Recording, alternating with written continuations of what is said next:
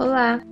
O podcast criado pelo grupo Ana Sara, Maria Eduarda, Aniel, Sara Gabriele e Kaline Roberta, apresentado pelas alunas Ana Sara e Maria Eduarda, irá tratar do tema Pobreza e Desigualdades Econômicas. Data de publicação 9 de 12 de 2020. A desigualdade econômica é perceptível em quase todos os países do mundo, e até mesmo dentro de um mesmo país. Por ser um tema pertinente e relevante em contextos políticos, acadêmicos, sociais e econômicos. Antes de tudo, conceituaremos o que é pobreza e desigualdade econômica. O que é pobreza? Pobreza é a falta de acesso ao ensino de boa qualidade, saúde, energia elétrica, água potável e outros serviços fundamentais. Ainda é uma realidade para milhões de pessoas em todo o mundo, seja por fatores socioeconômicos, de gênero, etnia ou geografia. Não há uma única definição de pobreza que seja universalmente aceita. Seu conceito depende dos valores de cada sociedade e é determinado conforme a lógica de cada país. De acordo com esse ponto de vista, pobre seria todo aquele cujo nível de renda ou consumo per capita de sua família ou domicílio ficasse abaixo do mínimo essencial para suprir necessidades humanas básicas. Esse mínimo é usualmente chamado linha de pobreza. E o que seria desigualdade social? A desigualdade social ou econômica está diretamente ligada à pobreza, sendo que a mesma decorre principalmente da má distribuição de renda e da falta de investimento na área social, como educação e saúde. Maria irá abordar agora sobre a desigualdade no âmbito internacional. Pesquisas mostram que os cinco países mais desiguais são a República do Congo, Botsuana, Haiti, Namíbia e África do Sul, exceto pelo Haiti, os outros são países africanos. Os países menos desiguais são a Ucrânia, Eslovênia, Noruega, República Eslovaca e República Tcheca, todos países europeus. A comunidade internacional encontrou diversas formas de combater a pobreza mundial e chegou à conclusão de que a desigualdade tem características e soluções particulares em cada país. Países que possuem relações internacionais têm mais vantagem nessa questão. Pesquisas mostram que aqueles que estão conectados com a rede global podem acrescentar até 40% a mais no seu produto interno bruto. No entanto, para que sirva para diminuir a desigualdade econômica, essa integração deve ser aliada a políticas públicas domésticas que fortaleçam a distribuição de renda e o acesso a oportunidades. Também não devemos descartar a pandemia como fator crucial na desigualdade econômica. Segundo Andy Summer, milhões de pessoas vivem uma situação precária e qualquer choque econômico pode levá-las de volta à pobreza e a crise atual pode ser esse choque que as empurraria. Agora vamos tratar sobre a situação brasileira e as suas desigualdades econômicas. Os brasileiros estão na faixa dos 40% mais pobres desde a crise de 2014. População equivalente a 85 milhões de pessoas. Em 2019, o Brasil era sétimo país no ranking da desigualdade. Um dos fatores ponderantes para essa colocação é o racismo enraizado. Infelizmente, o Brasil teve uma construção escravocrata, que reflete até hoje. Segundo o IBGE, os negros são 75% entre os mais pobres, brancos 70% entre os mais ricos. Uma análise publicada no Caderno de Saúde Pública da Fundação Oswaldo Cruz diz que a desigualdade no acesso a direitos básicos, como saúde, saneamento e trabalho, tornou a população negra e periférica mais vulnerável à pandemia de Covid-19. desmentindo ideia inicial de que as consequências da doença seriam igualmente sentidas na sociedade. Falando de pobreza e desigualdade, é importante citar os efeitos dos programas de distribuição de renda, como por exemplo o Bolsa Família.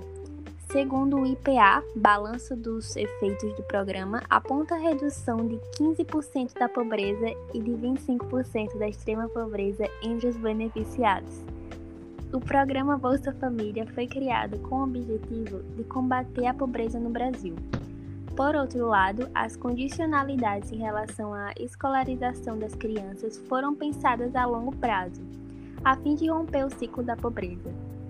O benefício auxilia na inserção e na permanência na escola de crianças em situação de vulnerabilidade social, que sem esse auxílio tenderiam a evadir da escola e ocupar futuramente postos pouco qualificados e mal remunerados no mercado de trabalho.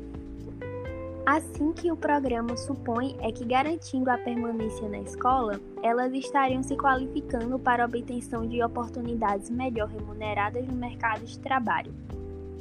E assim romperiam o ciclo intergeracional da pobreza e desigualdade.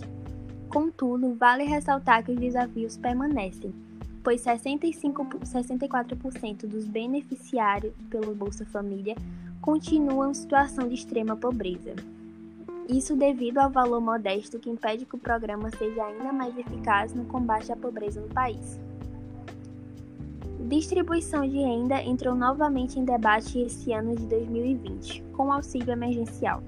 Segundo o IBRE, Instituto Brasileiro de Economia, da Fundação Getúlio Vargas, a pobreza extrema no Brasil reduziu os menores índices em pelo menos 16 anos. Em outras palavras, apesar de a Covid-19 ter matado cerca de 122 mil brasileiros, paradoxalmente reduziu a pobreza e a desigualdade, pelo menos no curto prazo. Também colocou o programa social do governo no centro do debate político, como há uma década com Bolsa Família, que tirou milhões da pobreza. Entretanto, o Brasil já estipulou uma data para encerrar o pagamento do auxílio emergencial dezembro de 2020, e a situação da pobreza volta a ser preocupante, visto que o fim do auxílio não impacta na renda média das famílias mais ricas, confirmando a teoria de que o benefício foi um instrumento de combate à pobreza. Os mais pobres sofrerão a perda brutal de renda, ou seja, os efeitos do auxílio nessa redução deixarão de existir. Agora, Sara irá apresentar uma análise sobre o mercado de trabalho e algumas questões econômicas relacionadas ao tema. Trazendo o assunto do mercado de trabalho brasileiro, ele está marcado por significativas e persistentes desigualdades de gênero e raça. E esse é um aspecto que deve ser levado em conta nos processos de formulação das políticas públicas em geral, e, em particular, das políticas de emprego, inclusão social e redução da pobreza. As diversas formas de discriminação estão fortemente relacionadas aos fenômenos de exclusão social, que originam e reproduzem a pobreza. São responsáveis pela superposição de diversos tipos de vulnerabilidades e pela criação de poderosas barreiras adicionais para que pessoas e grupos discriminados possam superar a pobreza e ter acesso a um trabalho decente. O mercado de trabalho se constitui dependente do funcionamento mais geral da economia nacional, o que torna sem razão, na maior parte das vezes, a responsabilização da oferta de mão de obra pelo desemprego, por manter estreita relação com a dinâmica da produção e a organização do emprego a existência de excedentes da mão de obra termina sendo diretamente fruto tanto do ritmo de expansão da economia, como do grau de distribuição de renda, capaz de levar à inatividade remunerada, parcela da população com menor produtividade. Além disso, o compromisso político em torno do objetivo do pleno emprego aliado aos esforços de melhor repartição de renda nacional, especialmente para os segmentos populacionais mais vulneráveis, constitui as principais referências de enfrentamento da condição de pobreza. Ela existe, em maior ou menor dimensão. Quando a capacidade de gerar emprego pela economia mostra-se insuficiente para absorver a todos os trabalhadores, assim como as políticas de proteção social e trabalhista não se mostram efetivas e eficazes para todos. Além da relação entre desemprego e pobreza, pode-se encontrar no funcionamento do mercado de trabalho a presença de elementos que reproduzem a desigualdade no interior da oferta de mão de obra.